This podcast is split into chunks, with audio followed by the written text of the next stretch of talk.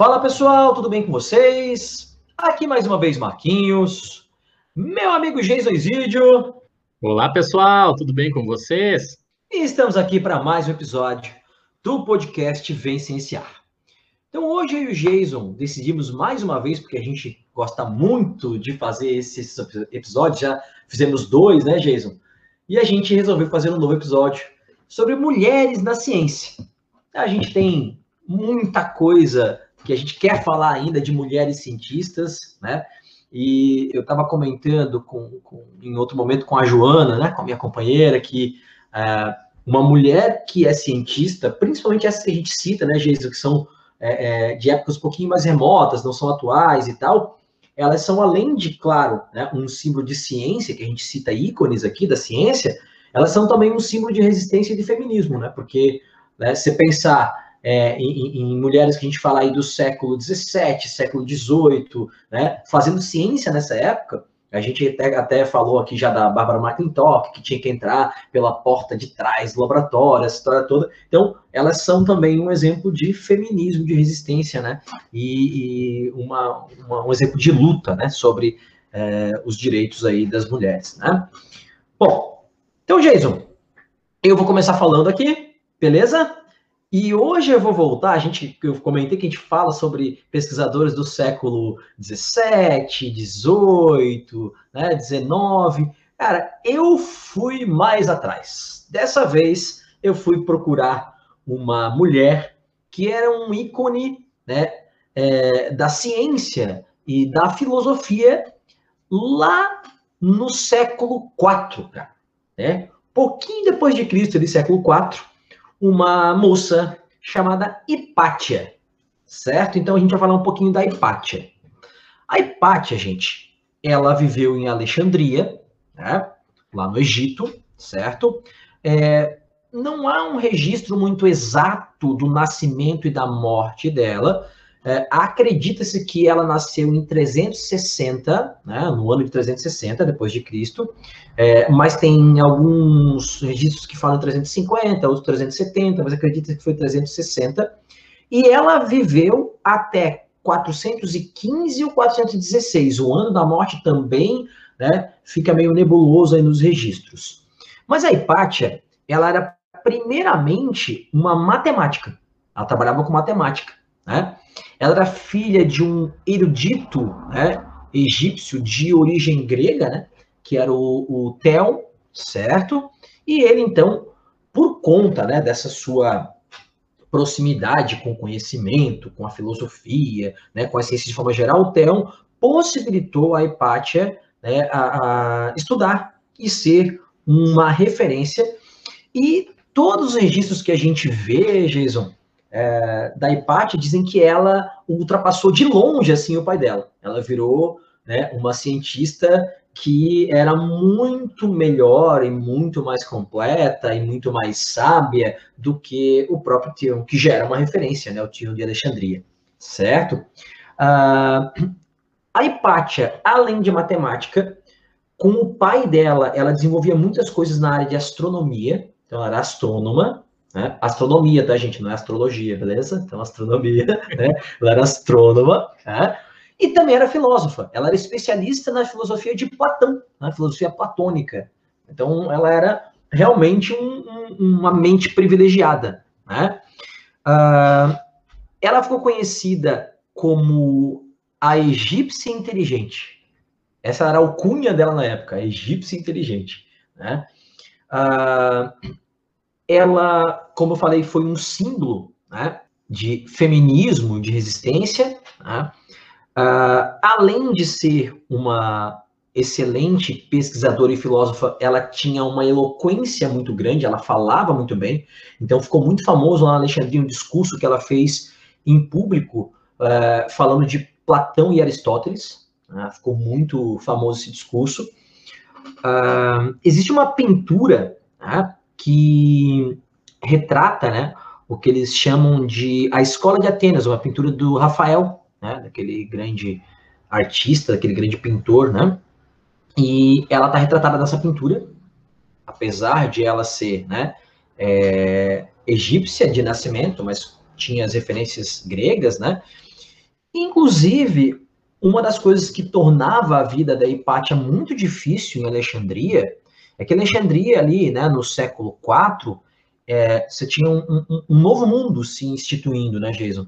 Com a, a, as religiões pagãs sendo marginalizadas, o catolicismo, né, o, o cristianismo, na verdade, né, é, se estabelecendo, e ainda tinha aí o judaísmo no meio da história, então Alexandria, ela era um fervo, né, nesse, nesse sentido de brigas religiosas e tudo mais.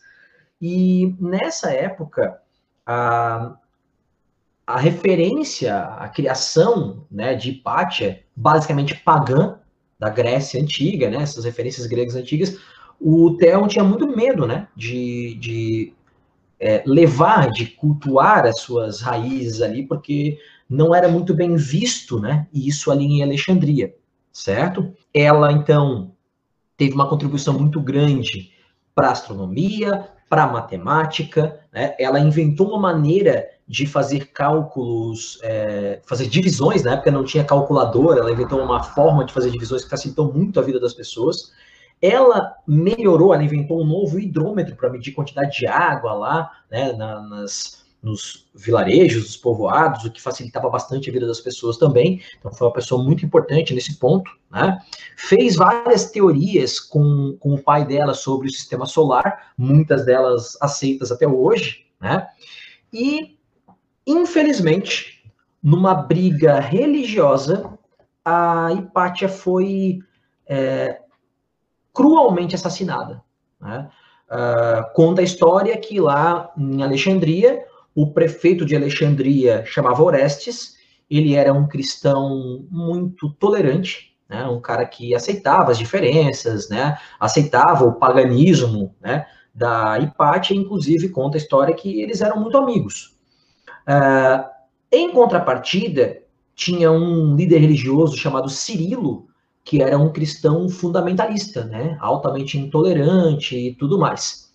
E aí, o que a história conta, né, é que num momento de dessa, dessa briga, né, a questão do judaísmo, cristianismo e do paganismo, uh, um grupo de cristãos liderados pelo Cirilo, aí, esse líder religioso, né, é, extremamente fundamentalista e intolerante, parou a carruagem que é, a Hipátia estava viajando, tá? Levaram ela para dentro de uma igreja, uh, deixaram ela nua, e aí não se sabe exatamente. Alguns relatos dizem que ela foi espancada até a morte, outros relatos dizem que ela foi esquartejada com pedaços de telhas e cascas de ostras, foram cortando ela em pedaços. Uma coisa muito, muito absurda, assim, né? E então tem várias versões para essa história, mas a verdade é que ali em 415 ou 416 a Hipátia foi assassinada por ser pagã, né?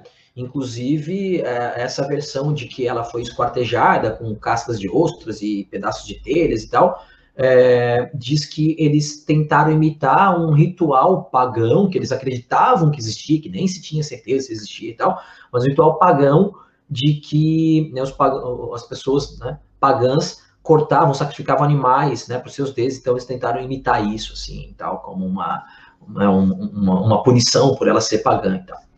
Então, é uma história é, bonita e triste ao mesmo jeito, mas a verdade é que a Hipátia foi uma das primeiras referências que a gente tem notícia, tem registro, né, é, na área de ciência, porque lá na Grécia Antiga, por exemplo, ah, você tinha muita filosofia pouca ciência, que a gente pode chamar hoje, se não era uma coisa tão forte, a filosofia era muito mais, mas poucas mulheres também nessas áreas, né?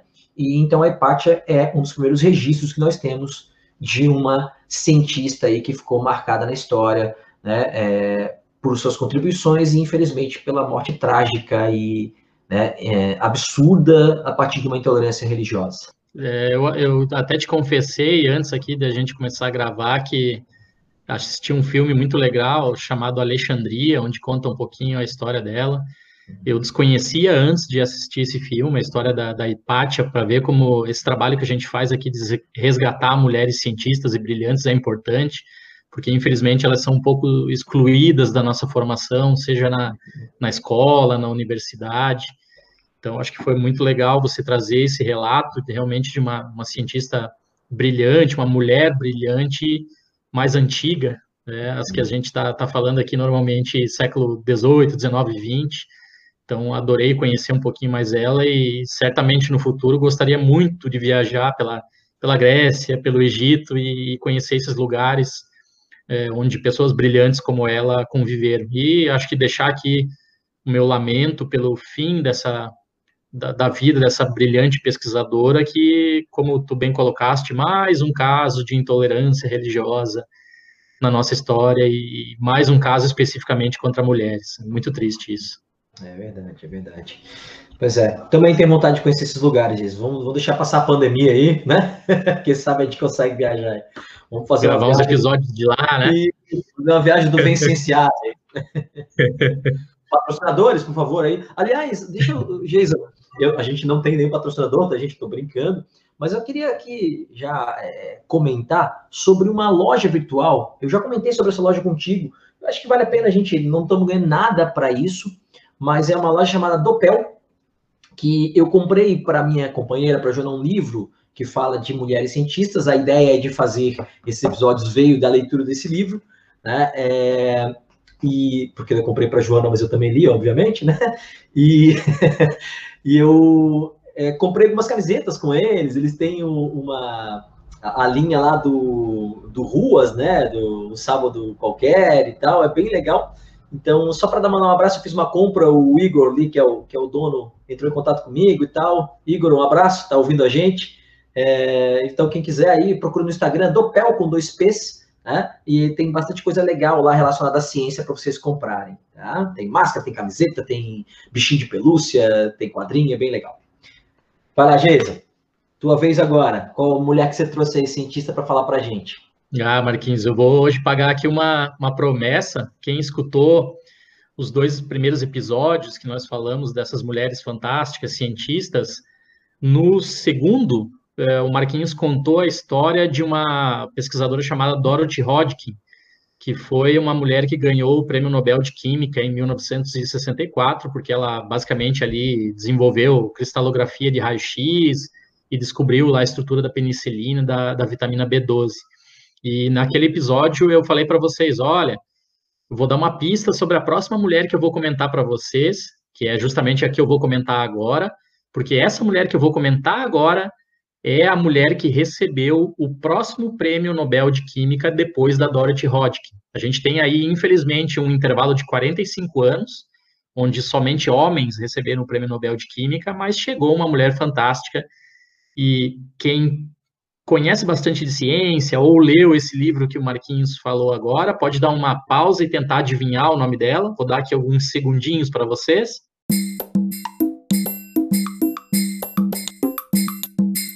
Então, o nome dela é Ada Ionati. A Ada nasceu em Jerusalém, em 22 de junho de 1939, né? Portanto, ela é uma cientista israelense. Basicamente conta a história, então, que a, que a família da, da Ata, é, ou desculpem, da Ada, era uma família muito pobre, o que a gente tem visto em vários casos de diferentes mulheres, ou mesmo homens até, que tiveram bastante sucesso na ciência, normalmente eles vieram de, de família pobre, que tive, teve até alguma dificuldade para fazer com que eles estudassem, então eles tinham que mostrar aquela garra, aquela, ter aquele amor no coração para buscar se qualificar. Então a, a Ada teve bastante dificuldade já desde pequena, porque o pai dela, a família dela, tinha uma mercearia é, lá em Jerusalém, e a mercearia basicamente dava para sustentar a família dela de uma condição assim meio paupérrima.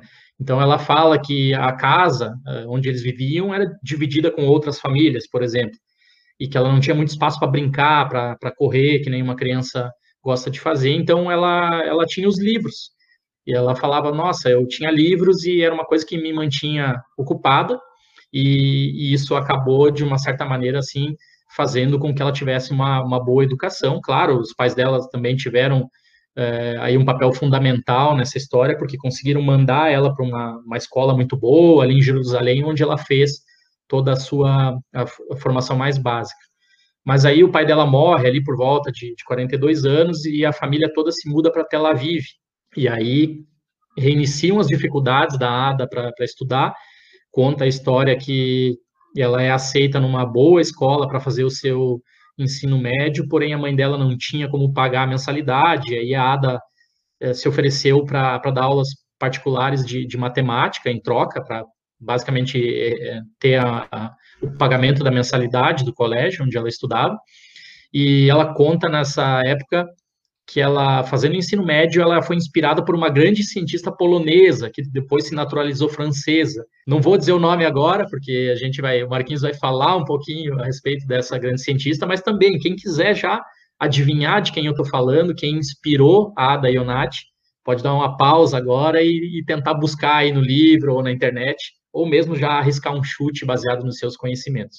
E, bem, então, Uh, vamos destacar que depois do ensino médio que a, a Ada volta para Jerusalém para fazer a faculdade de, de Química, ela termina, ela obtém o bacharelado em Química em 1962, depois ela vai para o mestrado em Bioquímica, o qual ela termina em 1964, mas eu gostaria de destacar a carreira dela principalmente a partir de 1968, porque a Ada obtém o seu doutorado e, e o, o, tema da tese de doutorado dela é basicamente estudar a estrutura do colágeno, das proteínas do colágeno, através da cristalografia de raio-x, né, justamente a técnica aí que tinha sido descoberta lá pela nossa é, Dorothy Hodgkin.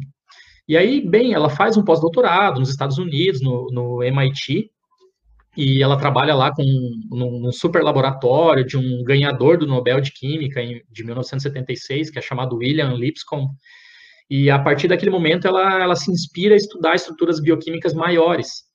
Então, ela, terminando o seu pós-doutorado ali em 69, 70, trabalhando com esse futuro ganhador do prêmio Nobel, ela volta para Israel, ela se estabelece e abre um laboratório de cristalografia, que na época era basicamente o único laboratório em Israel de, estudando cristalografia de proteínas.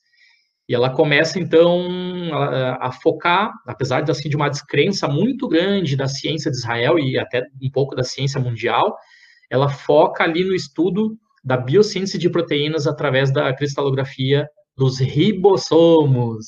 Nós não temos aqui um episódio ainda para falar quem são os ribossomos, no futuro a gente pode até fazer um episódio especificamente sobre isso, mas, gente, para quem não conhece, para quem nunca ouviu falar do, dos ribossomos, basicamente é uma, uma estruturinha, uma organela que, que nós temos dentro de cada uma das, no, das nossas células aos milhões. O pessoal gosta de chamar que eles são as fabriquetas das proteínas. Os ribossomos são as estruturas que produzem as nossas próprias proteínas. Né? Então, eles basicamente ali traduzem a, a mensagem que chega neles em forma de RNA para produzir as nossas proteínas para a gente poder viver como a gente vive normalmente, tá? Para a gente respirar, para a gente correr, para tudo isso que a gente faz no dia a dia, para pensar, para coordenar o nosso corpo, são necessárias proteínas.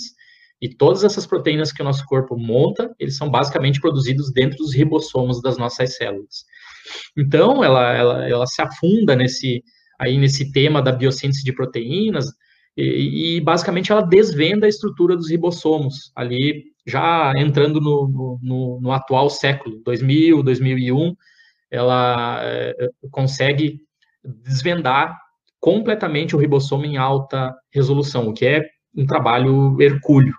Mais especificamente, a gente até se vai se, se enfiar no artigo científico e vai ler lá tudo certinho, ela, ela tem contribuições ainda mais importantes, ela desvenda quase que ali o mecanismo de produção da, das, das cadeias polipeptídicas, das, das, nossas proteínas mesmo. Mas vamos arredondar a conversa aqui, que só descobrir a estrutura do ribossomo já é algo bastante sensacional. E, gente, essa descoberta é muito, muito importante, porque ela basicamente também ajudou a elucidar o modo de ação de diferentes antibióticos, que a gente, cerca de 20 antibióticos que a gente tem até o presente momento, eles têm aí um mecanismo de ação é, muito baseado no ribossomo. Eles atacam ali o ribossomo das bactériazinhas e impedem com que elas se reproduzam no nosso organismo. Tá? Então, ela ajudou, por tabela, o, tra o trabalho dela acabou ajudando muito nesse sentido também. Então, ela recebeu o Prêmio Nobel de Química em 2009, como eu falei anteriormente, são 45 anos depois da, da última mulher que tinha recebido esse Prêmio Nobel de Química. e, e ela é, então está na história, está nos altos aí da história por ter sido a primeira mulher do, Ori do Oriente Médio a ganhar um prêmio Nobel em ciências, o que é sensacional, o que é fantástico. É, ela está viva, atualmente é diretora do, do Centro Milton Kimmelman, de estrutura biomolecular ali do Instituto Weizmann de, da Ciência, lá em Israel, e ela teve recentemente no Brasil, e, eu, eu fui atrás de, de ler as entrevistas que ela deu aqui, as reportagens que saíram a respeito dela, e achei ela uma mulher sensacional, como se não bastasse durante uma vida você ganhar um prêmio Nobel, fazer uma descoberta super importante, que é elucidar a estrutura dos ribossomos, ela ainda tem alguns, alguns pontos que, que eu vou destacar aqui, basicamente três, que eu acho ah, sensacionais. Uh, o primeiro deles, ela, ela comenta muito que ela gosta de estar em contato com os jovens e de, de fazer muito divulgação científica. Vocês, vocês que nos escutam sabem que eu e o Marquinhos, nós gostamos muito de fazer divulgação científica. Ele acabou de falar aí que a gente não tem patrocinador, a gente basicamente toca aí todo esse bem cienciar pelo nosso amor de, de contar a ciência, de empoderar a sociedade. E ela, ela faz isso também. Ela diz que ela tem agenda muito cheia, que é muito difícil, mas ela adora fazer divulgação científica e estar em contato com os jovens para se sentir também jovem, para se sentir renovada, para aprender coisas novas. Então, é, é, é, algo que eu e Marquinhos adoramos também. É, ela tocou num segundo ponto que eu vou destacar aqui, que para ser cientista, gente, é necessário paixão, é necessário ter uma pergunta, um objetivo dentro de ti, uma curiosidade dentro de ti, tá? Vocês que nos ouvem, se você olha um fenômeno qualquer que seja, que está acontecendo na tua casa, que está acontecendo no mundo, e aquilo não sai de dentro de ti, eu quero saber por quê, por que, que é assim, eu quero resolver isso, eu quero melhorar isso. Uh, isso é um sinal que talvez você deva ir para a carreira científica. Tá? Ela, ela faz muita questão de dizer isso, que o amor dela lá desde pequenininha, quando ela só tinha os livros, mas ela não podia correr muito, ela não, não tinha espaço dentro de casa, tinha outras famílias eh, junto com eles ali na mesma casa. O amor dela por querer descobrir algo, por ter uma pergunta científica dentro, dentro de si, levou ela a futuramente acabar, acabar ganhando o prêmio Nobel. Né? Então, ela, ela faz muito questão de dizer: ciência não é carreira. O emprego você pode ter outro emprego, mas se você tem uma curiosidade dentro de si, cogite ser um cientista. E o terceiro ponto que eu vou destacar aqui, que eu acho sensacional da, da fala dela, é encorajar meninas e mulheres a fazerem ciência. Então, isso que o, o, livro que o Marquinhos comentou anteriormente faz, isso que o Vem Cienciar faz, dedicando já ao seu terceiro episódio, e com certeza vão existir outros episódios também, a divulgar as mulheres na ciência, ela faz também. Ela encoraja meninas e mulheres a fazerem ciência, porque ela acha que, independentemente do seu sexo ou do gênero que a pessoa é, queira representar durante a sua vida, ela tem que ser boa naquilo que ela faz, tá? Que sexo ou gênero não define alguém ser bom. Então, a, a sociedade pode não encorajar muitas mulheres ou as meninas a fazerem ciência, mas esse é nosso dever, a trazer essa parcela da população, porque tem muita menina e muita mulher que é muito boa, que tem uma grande curiosidade e às vezes por um determinado preconceito ela acaba não indo para a carreira científica. A gente tem que corrigir isso. A ciência está muito desbalanceada ainda no século XXI por muito mais homens do que mulheres, infelizmente. Então, hoje esse era o meu destaque para vocês, a fantástica Ada Ionati, Prêmio Nobel de Química, ali em 2009. Sensacional, Jason. É, te confesso que eu não conhecia o trabalho da Ada Ionati, quando você falou aqui, eu fui dar uma pesquisadinha e tal, mas, né, claro, é, tô contando a história dela aqui, muito, muito legal, né, cara, e essa, eu, eu acho muito legal, a gente fala de é, pesquisadoras que mais antigas, como eu falei da Hipátia, como a que eu vou falar aqui, que já faleceu e tal. Mas eu acho legal quando a gente fala, como a gente falou, como você falou da Ionati, como a gente falou em outro momento da Kazaki, né? Que são pesquisadoras que ainda estão vivas, ainda são produtivas, né? E que podem ser uma referência aí, né? Para as futuras cientistas que a gente tem, né? bom, Vou então começar aqui a falar da nossa última cientista da, do episódio de hoje, que o Jason comentou que a Dayonati tinha uma referência, né? Tinha uma pessoa que ela que era como um, um ídolo na ciência para ela, né? Uma ídola, né? É, que é essa pessoa que o Jason comentou, nada mais nada menos do que a nossa famosíssima Marie Curie. Né? Esta química barra física, né, Jason, que foi tão importante para a gente na história. Né? Uh, então, eu vou falar um pouquinho da Marie Curie. A Marie Curie, ela não nasceu Marie Curie. Ela nasceu Maria. Agora ela é sacanagem, né, cara? É, Maria Skolodowska, né? Parece, eu dei aula um tempo num colégio em Brusque, aqui em Santa Catarina, que tinha muito né, descendente de polonês, eu dizia que o sobrenome deles, eles pegavam todas as consoantes, consoantes cortavam ali, né, as consoantes jogavam para cima e o que caía era o sobrenome deles.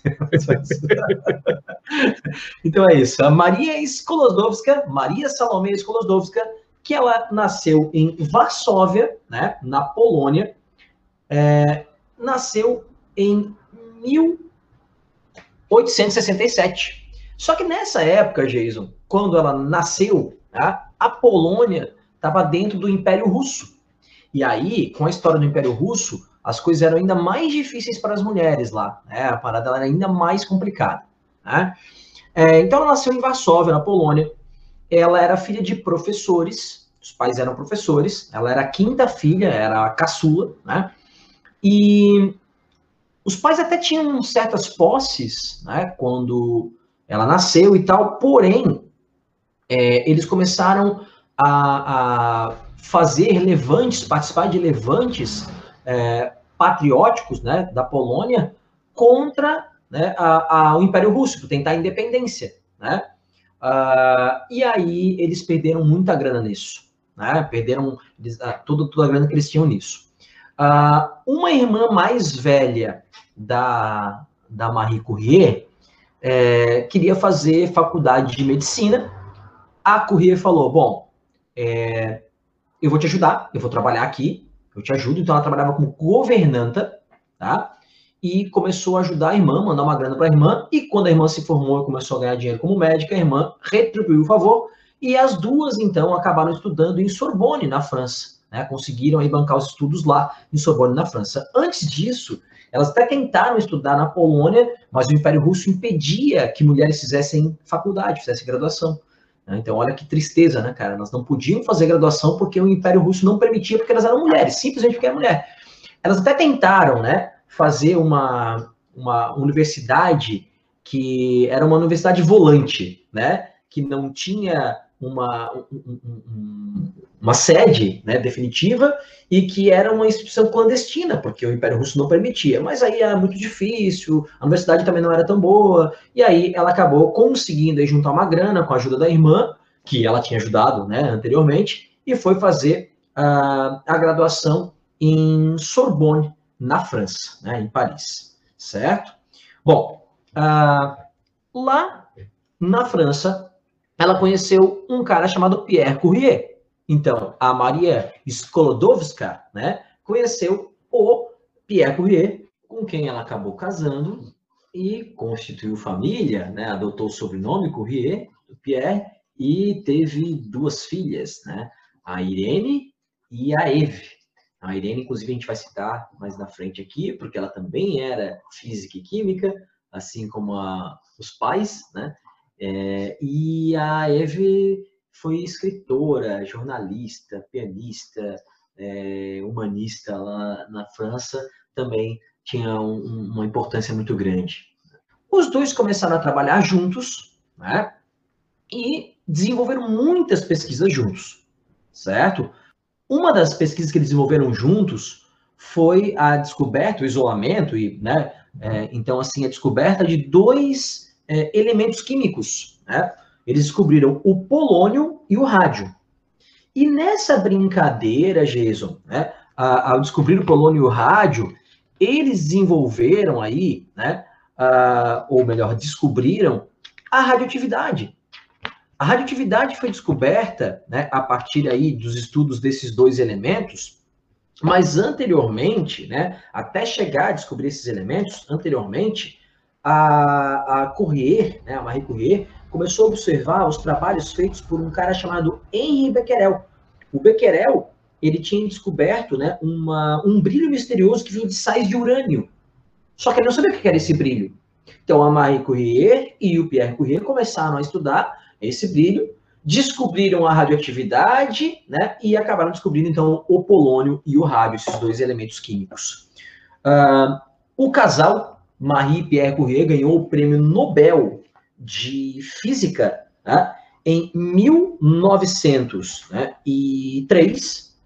por essa, por essa descoberta né, da radioatividade do polônio e do rádio. Ela foi a primeira mulher, olha que dado interessante, Jason, a primeira, primeira mulher a ter um doutorado na França. A primeira mulher que estudou na França conseguiu ter um título de doutora.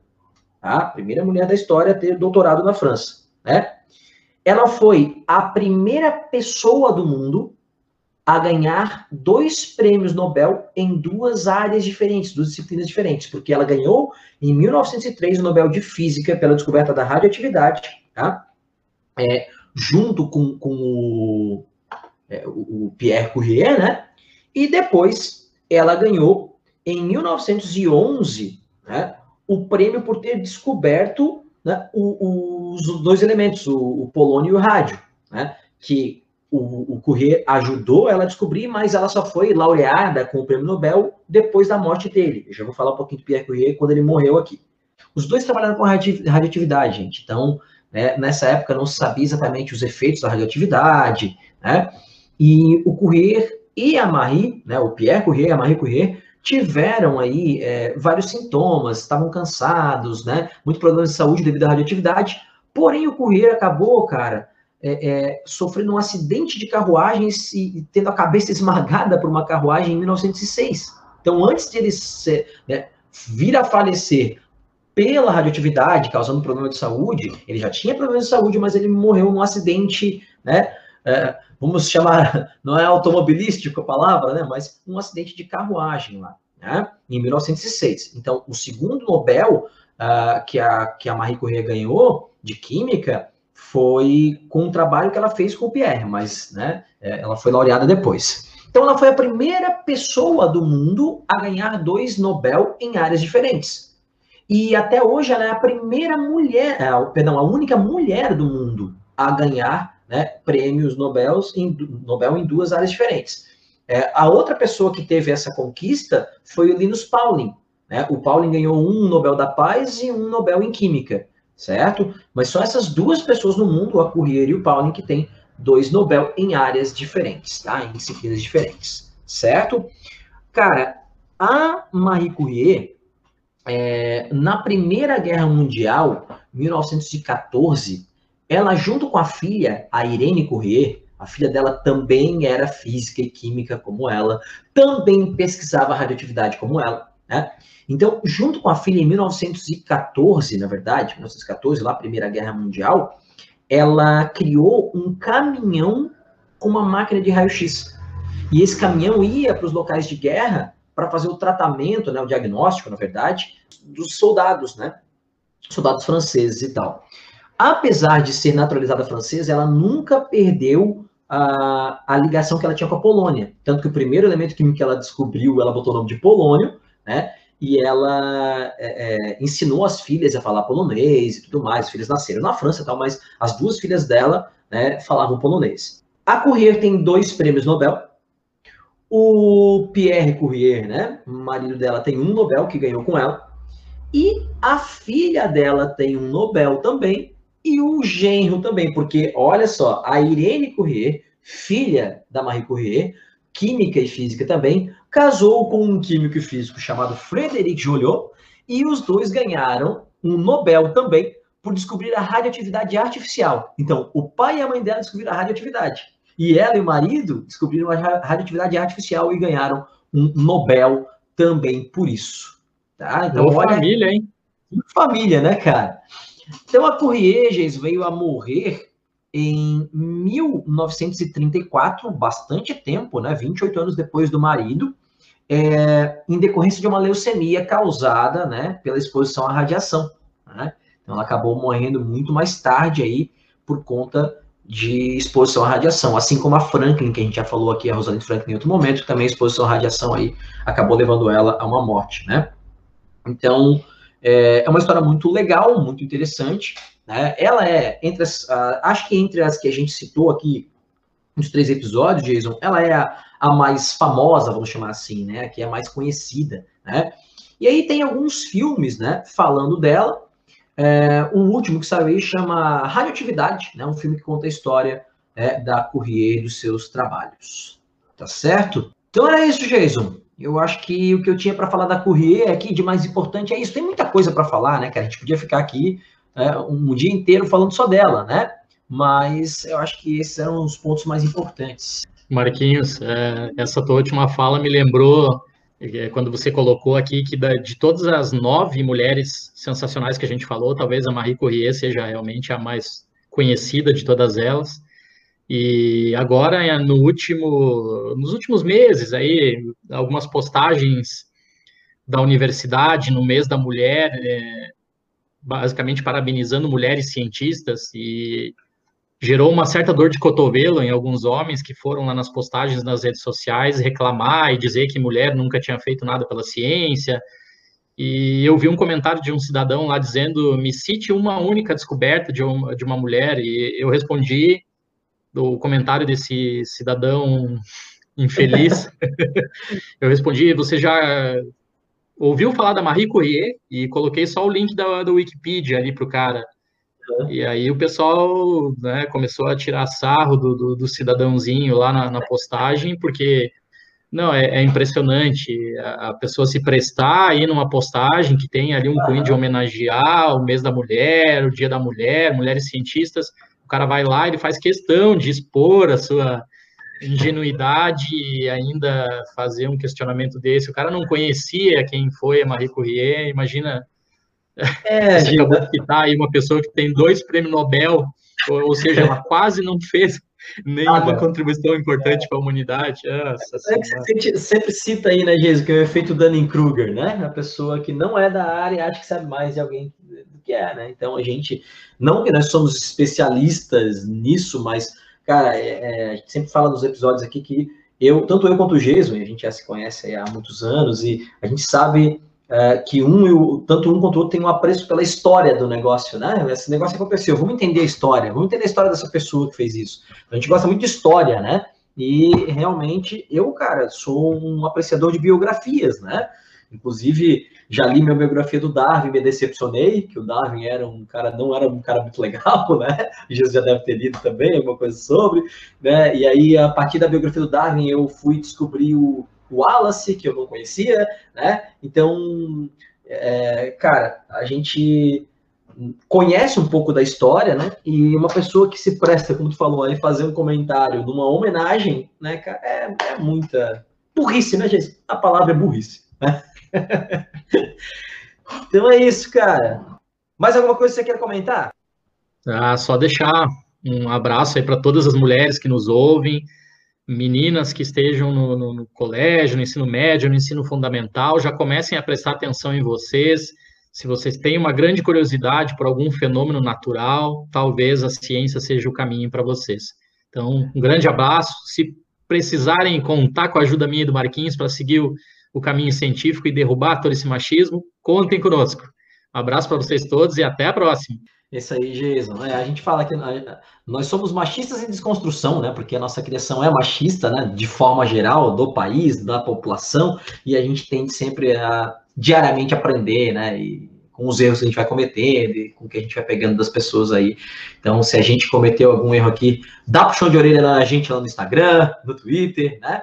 E, por favor, quem tiver sugestão de mulheres cientistas, a gente vai fazer um próximo né, sobre o assunto. Então, quem tiver sugestão de alguma cientista, né, pode mandar para a gente que a gente vai pesquisar ela, vai procurar com o maior prazer para falar para vocês. Gente, obrigado. Sigam a gente aí nas redes sociais, arroba Vencenciar, no Instagram, no Twitter. Mandem sugestões, críticas. A gente está aí né, para atender os pedidos de vocês. Valeu, galera. Um grande abraço e até mais.